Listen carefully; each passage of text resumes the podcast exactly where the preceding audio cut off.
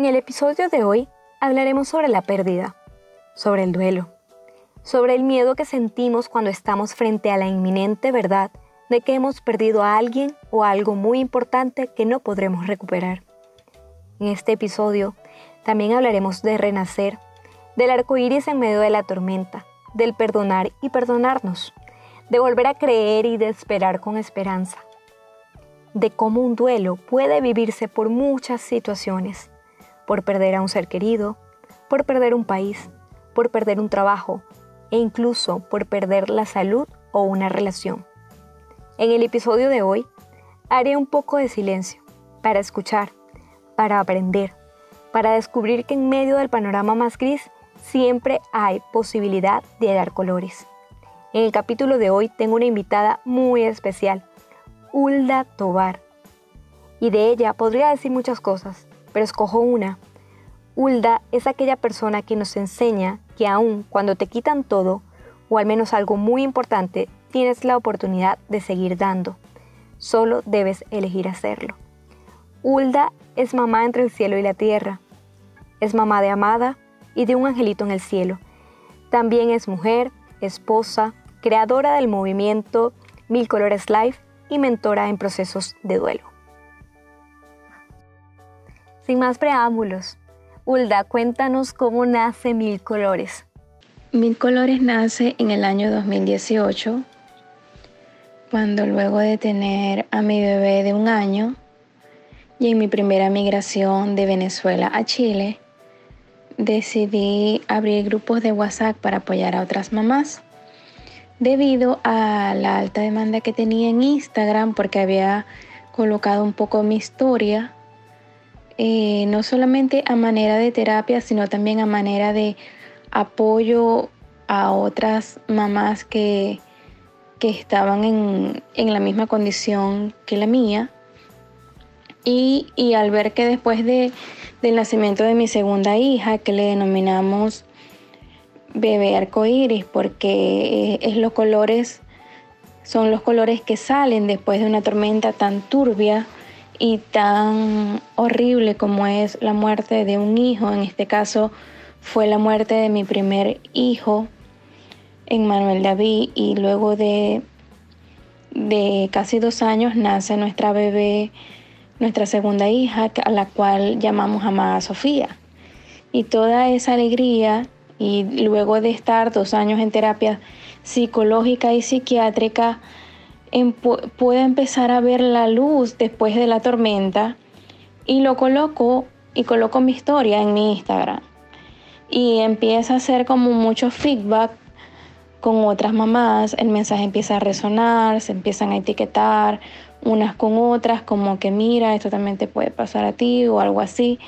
Y, yo empiezo a, contar cómo, cómo, yo estaba viendo todo, todos esos colores, todo de nuevo esa luz que me habían dicho durante dos años en terapia, que sí iba a volver a sonreír, pero yo decía, jamás voy a volver a sonreír.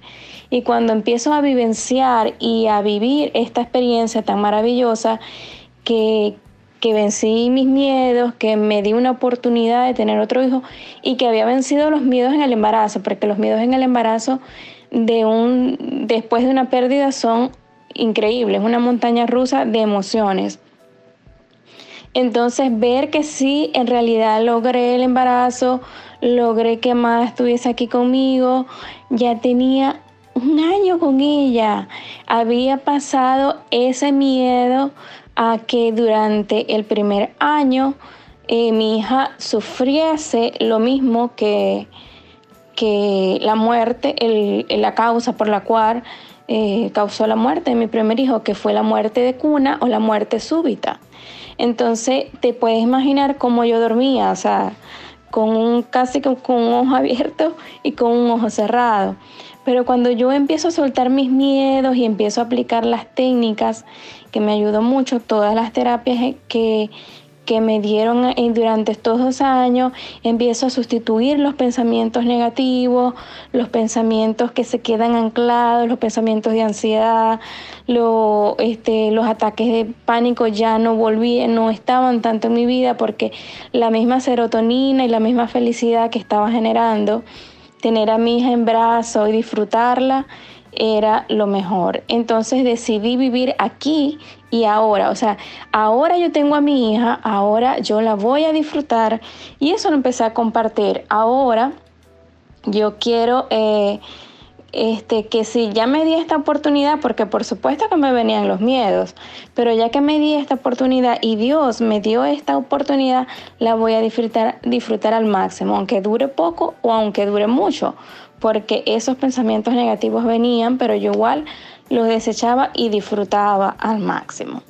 Y entonces, bueno, con, eh, todas estas herramientas fueron lo máximo y empecé a compartirlas en mi Instagram. Luego tuve que hacer un grupo de WhatsApp porque eran muchas las que me escribían y para hacerlo como que más práctico y más beneficioso para todos, la misma información. Entonces estaban todas en el mismo proceso, todas estábamos creciendo juntas, pero luego los grupos pasaron de 14 personas, pasaron a 70, pasaron a 100 y actualmente son más de 200 personas. Entonces, ¿qué he hecho? He estado haciendo eh, días con actividades terapéuticas diarias que a mí me sirvieron y que a mí me sirven actualmente, porque yo actualmente tengo que, que también estar haciendo estas actividades terapéuticas a manera de mantener mi, mi, estabilidad emocional porque yo tengo una hija y yo sigo siendo mamá. Y todas las que nunca han tenido pérdida y son mamá saben que se despiertan miedos eh, la maternidad trae miedos consigo, o sea, es algo que no podemos evitar, pero la idea es disfrutarla al máximo y eso es, hay personas que no, no han pasado ningún tipo de duelo, igual entran en nuestros talleres porque esto ayuda a mantenerte estable y feliz y es importante porque una mamá feliz es un hijo feliz. Luego, veo también que eh, ha tenido tanto feedback esta información que decidí hacer el blog www.milcoloreslife.com, la cual ha tenido una buena aceptación y este, ha alcanzado muchas, muchas más personas.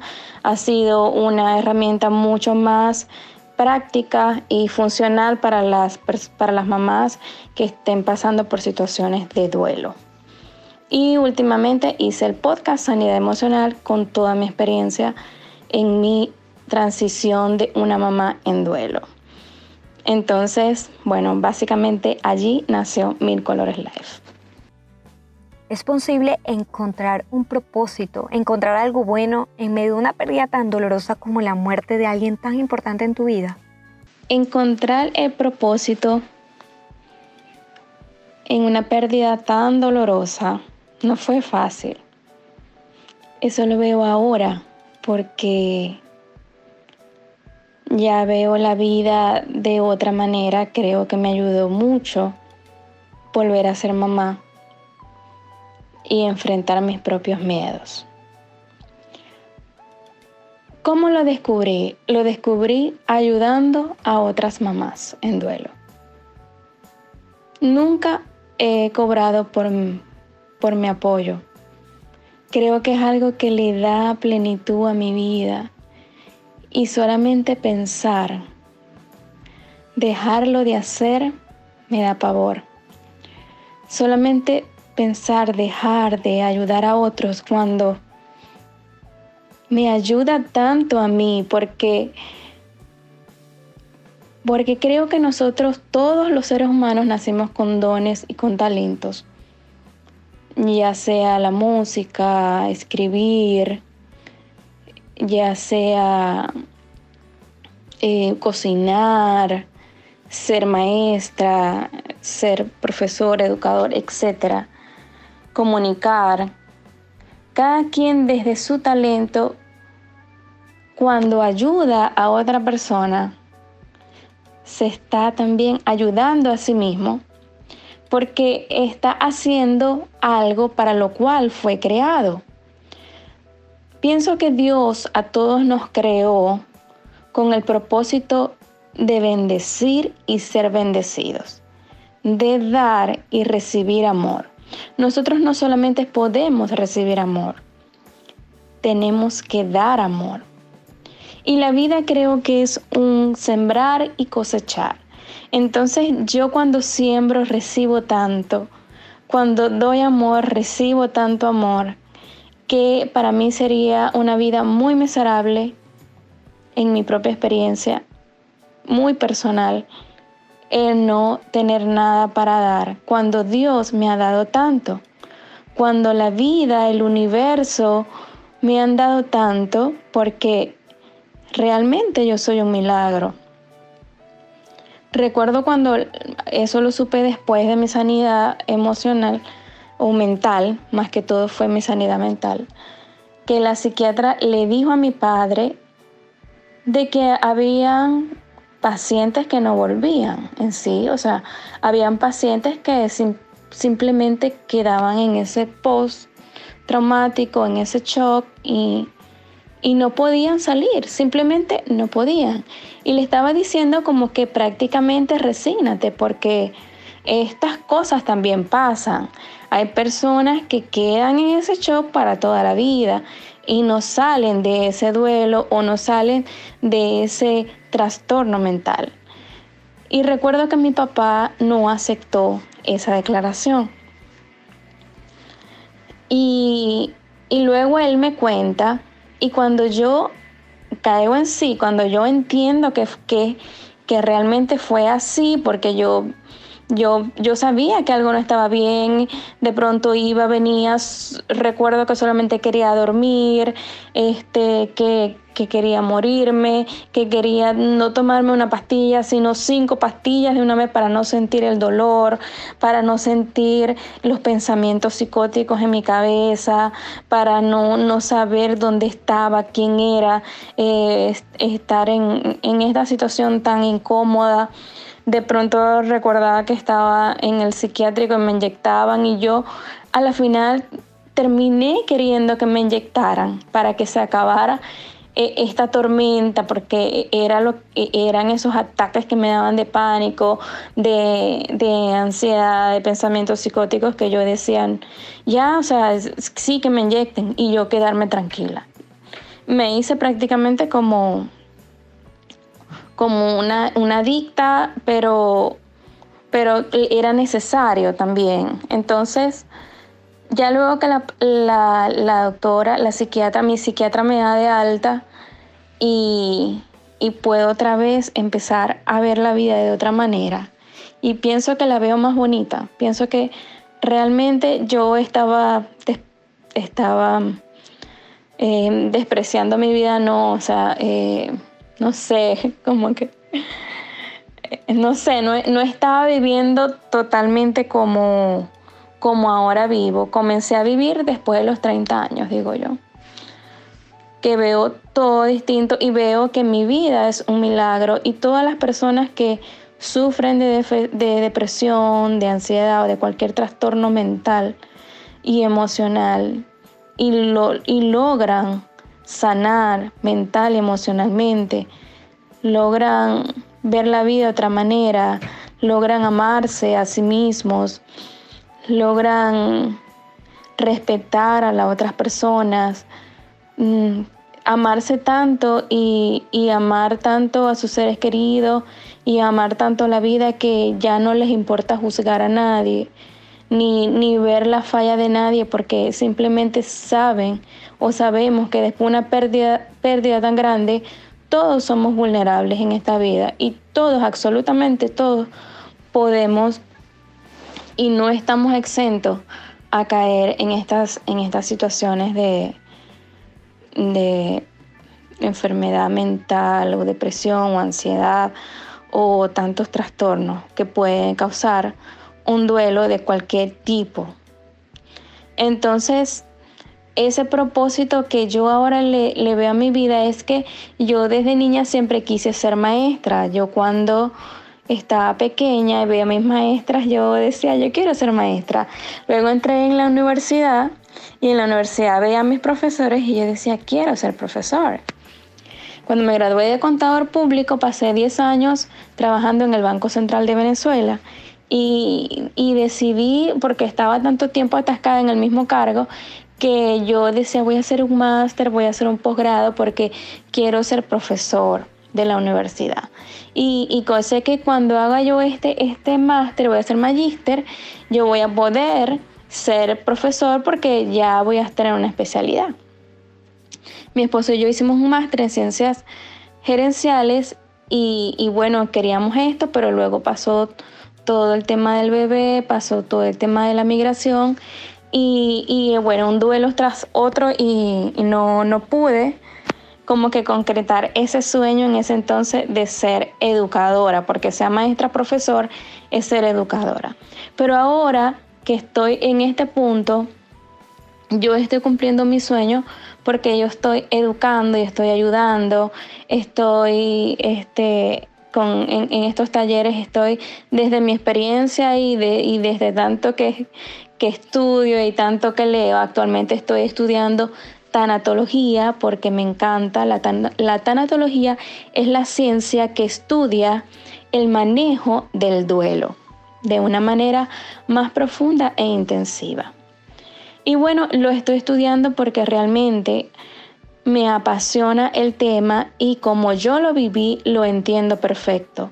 Yo pensaba que yo estaba en un túnel que nunca iba a salir, literal, devastada, en una espuma oscura, en, en un ahogamiento todo, día tras día, que yo decía, esto es cuando, o sea, para siempre, porque mi, mis terapeutas, mi psiquiatra, mi psicólogo me dicen que esto es normal, que cada emoción es válida, que sí, que, que esto es con tiempo, que esto es con, con paciencia, con compasión a mí misma, con ternura a mí misma, con amor y todo. Pero yo lo veía así, lo veía horrible. Pero hoy agradezco que esta experiencia porque y el acompañamiento que tuve porque ahora puedo entender cada etapa del duelo y también puedo educar y ese es mi propósito y ese desde mi cuenta, desde mi blog, es educar porque hay mucho estigma y hay mucho tabú en el tema de, los duelos, de la sanidad emocional, en el duelo de ir al en el tema, perdón, de ir al psicólogo, de ir al psiquiatra, te miran así como que qué le pasa, como que está loca, pobrecita ella, y, y bueno, creo que todos esos estigmas deben ser rotos y deben ser ya este, eh, eliminados de nuestra sociedad porque le están haciendo daño a tantas personas. Y que más que yo, que de mi experiencia, puedo también aportar ese granito de arena para un mundo mejor, para que nuestros hijos cuando crezcan no estén avergonzados de ir a un psiquiatra, ni a un psicólogo, ni ir a un terapeuta, a un coach, a un mentor, ni nada, porque ni siquiera tengan miedo ni pena de decirle a su amigo o a su amiga, me siento triste, me estoy deprimido y, no tengo ganas de vivir y, no sé qué hacer. Entonces creo que e, esta información y, y, desde mi propósito de educar en esta área y desde mi, desde mi experiencia puede ayudar un poco a disminuir la tasa de suicidio en los adolescentes y en los jóvenes y en cualquier edad, pero más que todo en los adolescentes y en los jóvenes, porque mi esposo y yo tuvimos más de 10 años de experiencia trabajando en fundaciones sin fines de lucro y en iglesias cristianas con adolescentes y con jóvenes y nos dimos cuenta que allí hay un desequilibrio, que ahí hay un, hay un vacío que llenar, que, que allí en la niñez, en la, en la adolescencia, en la juventud, es donde hay más inestabilidad emocional. Entonces, qué bonito que hoy podemos hacerlo desde nuestra experiencia, desde el amor y desde el propósito. ¿Por qué tenemos tanto miedo a la tristeza? ¿Es tan mala como la pintan? ¿Por qué tenemos miedo a la tristeza? Porque se nos ha enseñado mal. Desde que somos niños, nos están diciendo no llores, no llores que feo se ve, no llores que fea te ves, no, las princesas no lloran. Entonces, más que todo, las mujeres, que somos mucho más vulnerables emocionalmente, porque hormonalmente nosotras eh, manejamos este sube y baja de, de emociones hormonales, químicas en nuestro cerebro con el ciclo menstrual, que es algo ya químico, que, que nuestro cuerpo humano funciona así simplemente por ser mujeres y por tener la capacidad de procrear. Los hombres no tienen este, no tienen esta, este problema hormonal porque ellos no procrean y no, no está esa, esa, esa esos químicos hormonales en el cerebro eh, que tienen que ver con todo lo que es la reproducción. Entonces, por ellos, ellos son súper más relajados, ellos son súper más, mm, todo más simple que la mujer. Pero entonces tú dirás, bueno, porque yo soy mujer, porque porque tengo que sufrir estos subidones, porque esta inestabilidad emocional, con la menstruación, con mis ciclos, con, con mis químicos en el cerebro descontrolados, cuando, cuando estoy en el embarazo, cuando estoy antes o después de la menstruación. ¿Por qué? Porque tienes la capacidad de procrear. Entonces, esto es lo que nos afecta. Nos afecta y nos hace un poquito más vulnerable que los hombres. Eso no quiere decir que los hombres no lloren.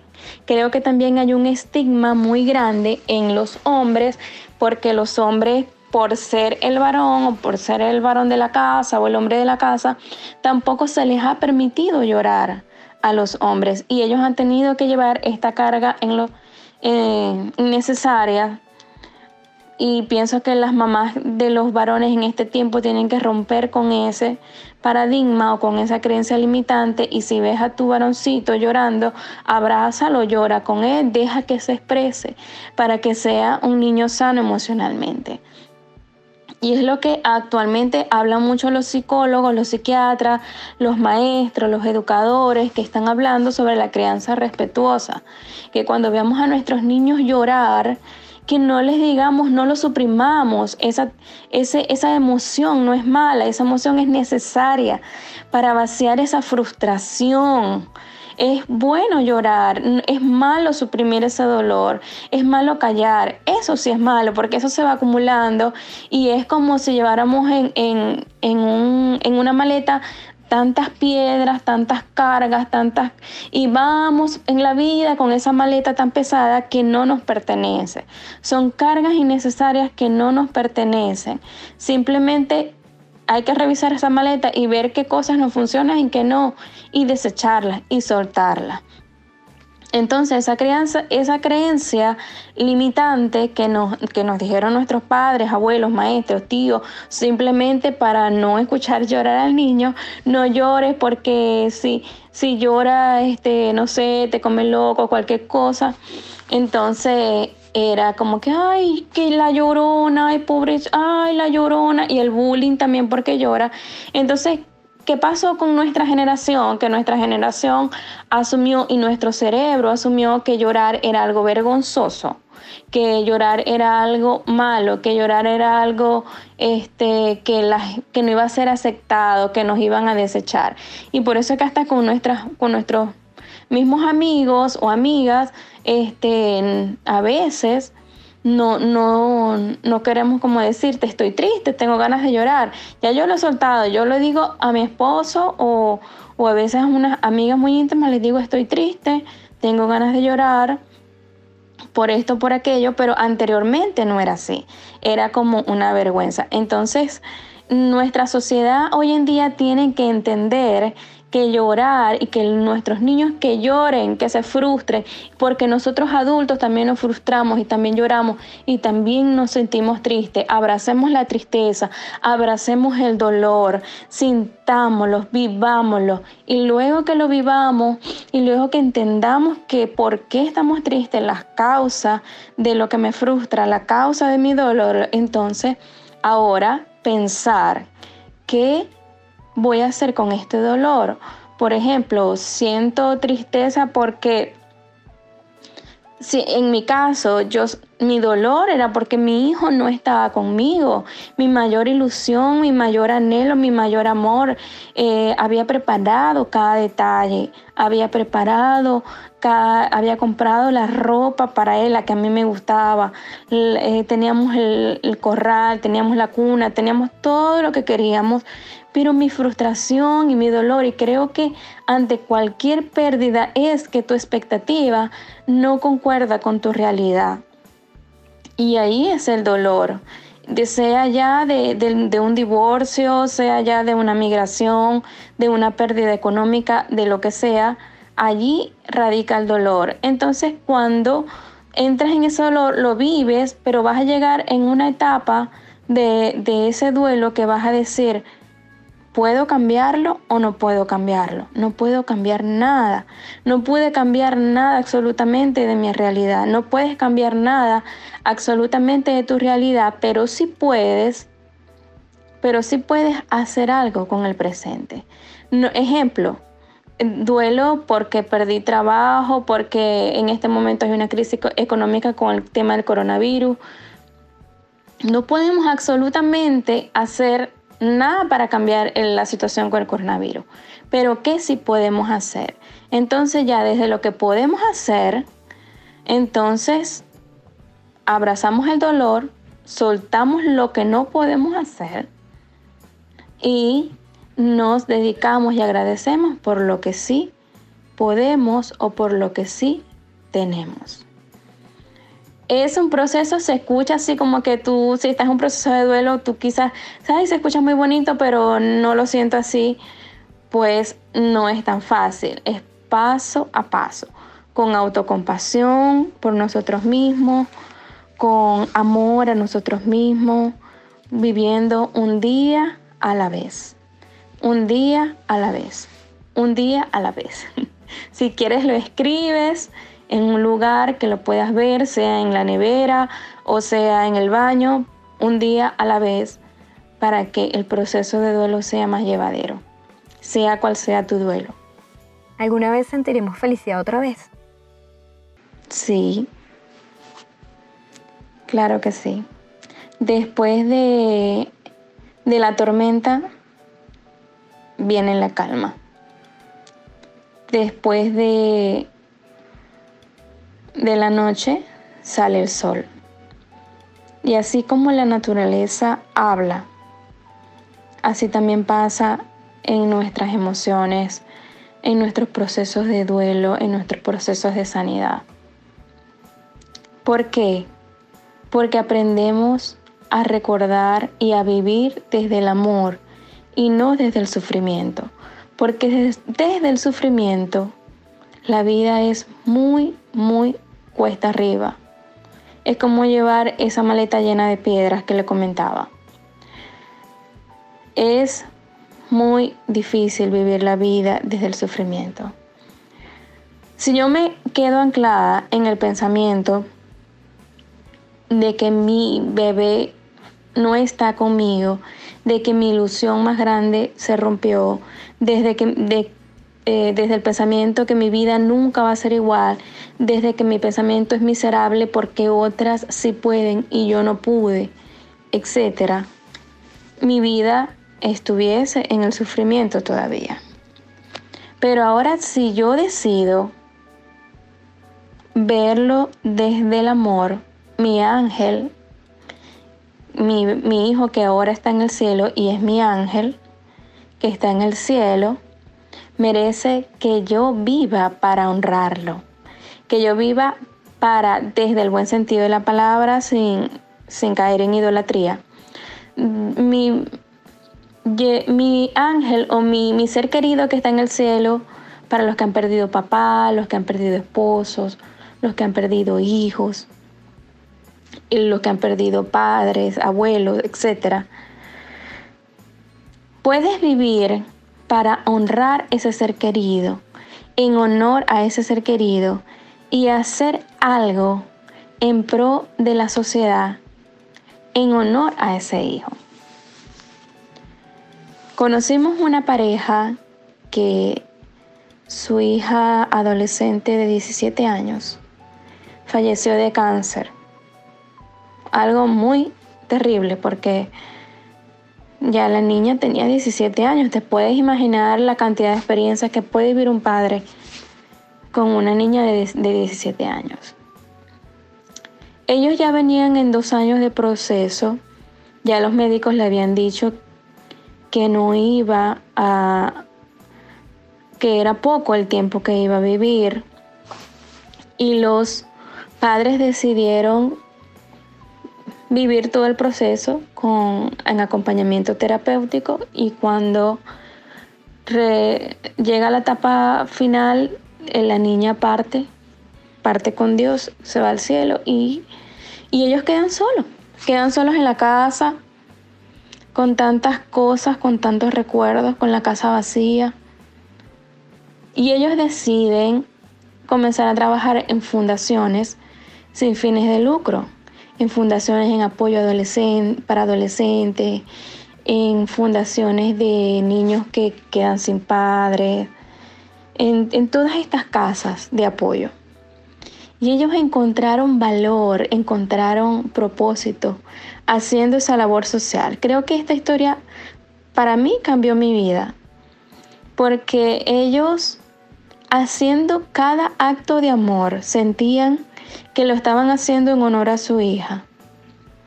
Y estaban viviendo una vida con propósito, porque habían perdido lo más preciado, pero estaban dando tanto amor, estaban siendo tan llenos a la misma vez de abrazos, de dedicar su vida a ayudar a otros niños y a otros jóvenes.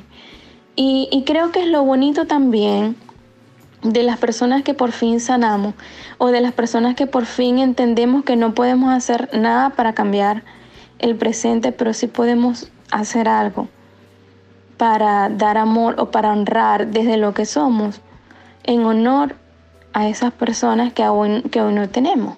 Por eso que escuchamos también como que muchas películas o muchos libros que dicen en memoria de, porque hay personas que pasaron por este mundo y nos dejaron algo hermoso, nos dejaron un legado, nos dejaron enseñanza. Y esas personas merecen ser recordadas o nosotros, o nosotros merecemos vivir para darnos una oportunidad de amar y de nosotros transformarnos. Creo que un duelo también es una oportunidad de transformarte increíblemente. La mayoría de los padres que pasan por duelos y logran transformar ese dolor en amor son súper seres humanos, son seres humanos muchísimo más empáticos, mm, son seres humanos increíbles que están haciendo tantas cosas. Hay muchos escritores que después de la muerte de sus hijos se han dedicado a ayudar a otras personas. Entonces, que esto sea de motivación porque solamente con nuestro ejemplo o solamente con estar de pie, hay muchas personas que están llorando quizás por un, por un par de zapatos, por no tener el vestido de moda, por no tener el teléfono de, de alta gama, pero cuando ves que otra persona está de pie, después de la muerte de un hijo, después de la muerte de un padre, después de la muerte de una madre, tú dices, wow, ¿por qué estoy llorando yo? ¿Por qué me estoy quejando yo? Entonces creo que allí es, la enseñanza y, es, allí la, la reflexión que tenemos que tener y si se puede alcanzar felicidad después de un duelo y es desde la belleza. Desde la belleza de que hay, que una belleza escondida que hay después del dolor y es el valor a la vida y el valor al ser humano, porque todos, todos somos seres humanos y todos, todos, absolutamente todos somos vulnerables. ¿Solo pasamos duelos con la muerte de alguien?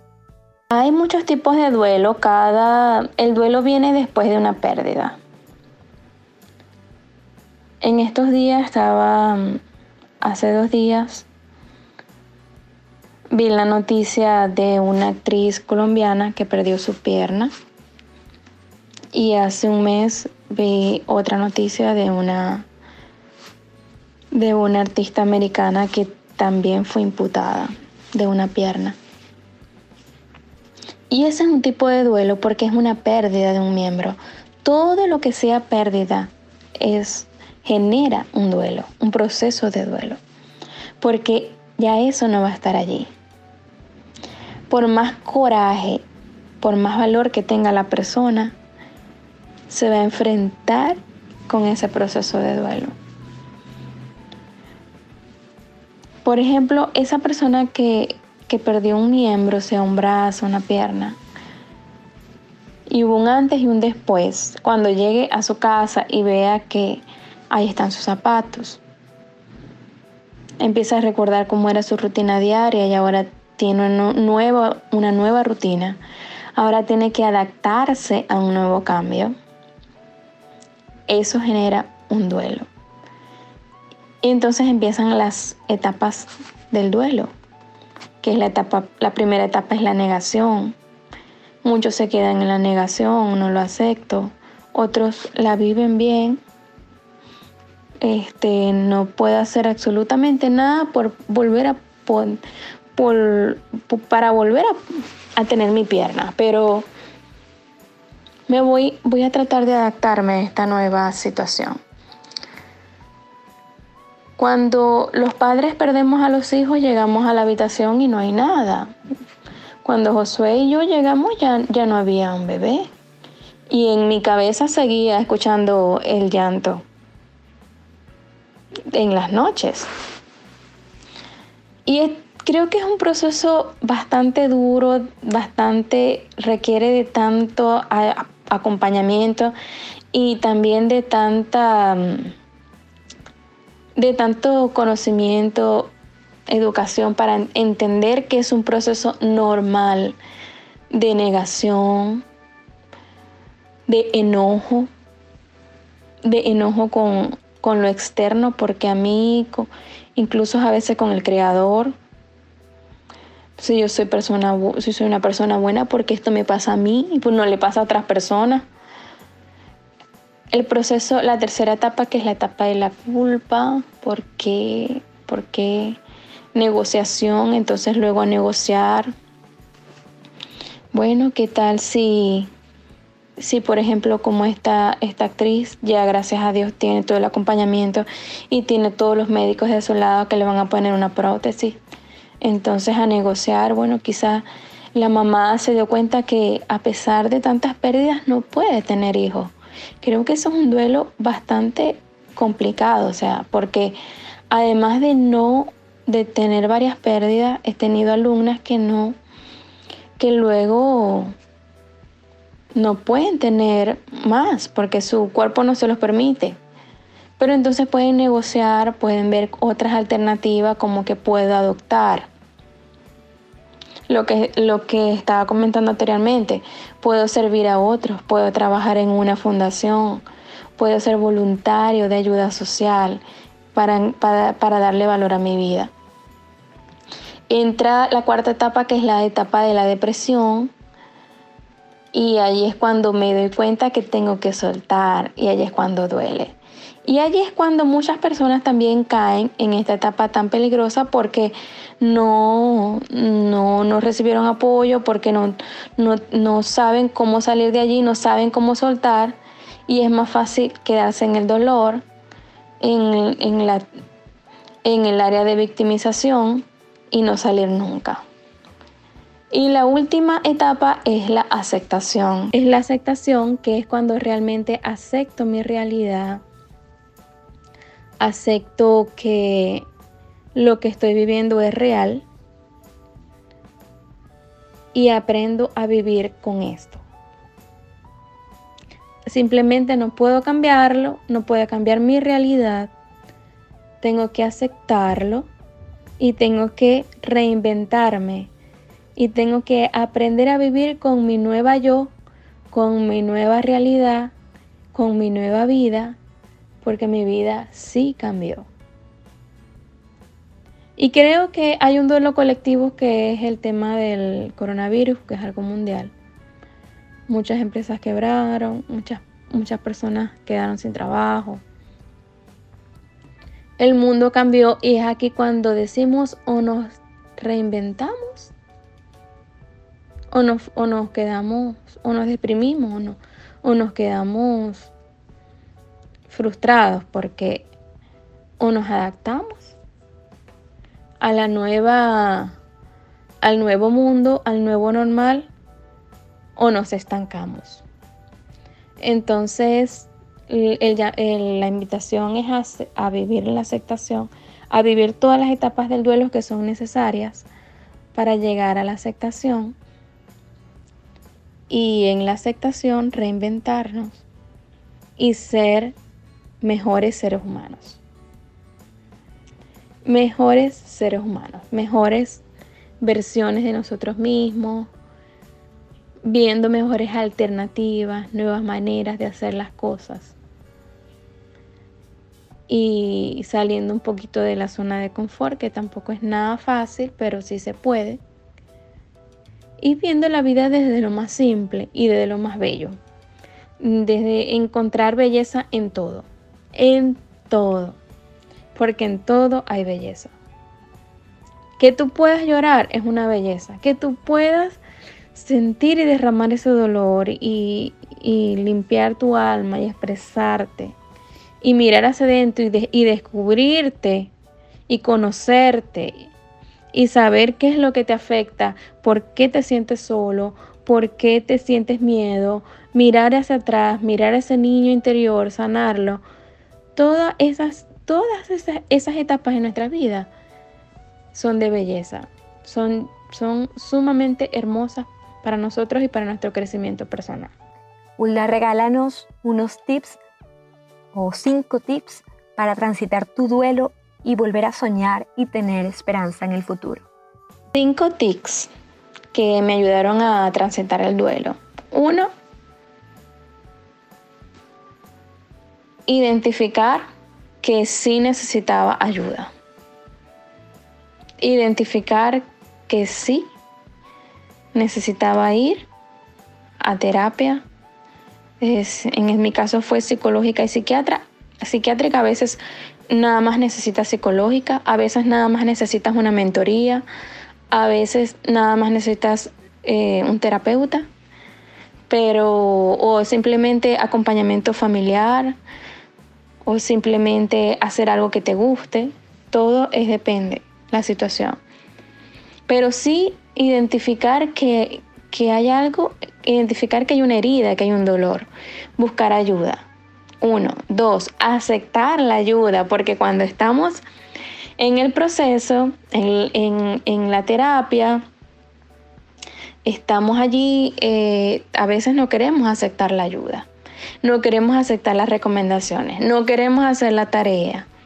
Entonces, número dos, aceptar la ayuda, hacer la tarea, practicar las actividades terapéuticas, practicar este, las recomendaciones, ser buenos alumnos. Número tres. Número tres es hacer algo que te guste. A mí me encanta leer. Creo que la lectura me, me hizo, wow, me hizo encontrarme otra vez y me hizo encontrar felicidad. También la música me ayuda mucho. Creo que es un refugio la música, incluso la música eh, se usa para sanar hasta, hasta enfermedades eh, físicas. Por eso es la musicoterapia.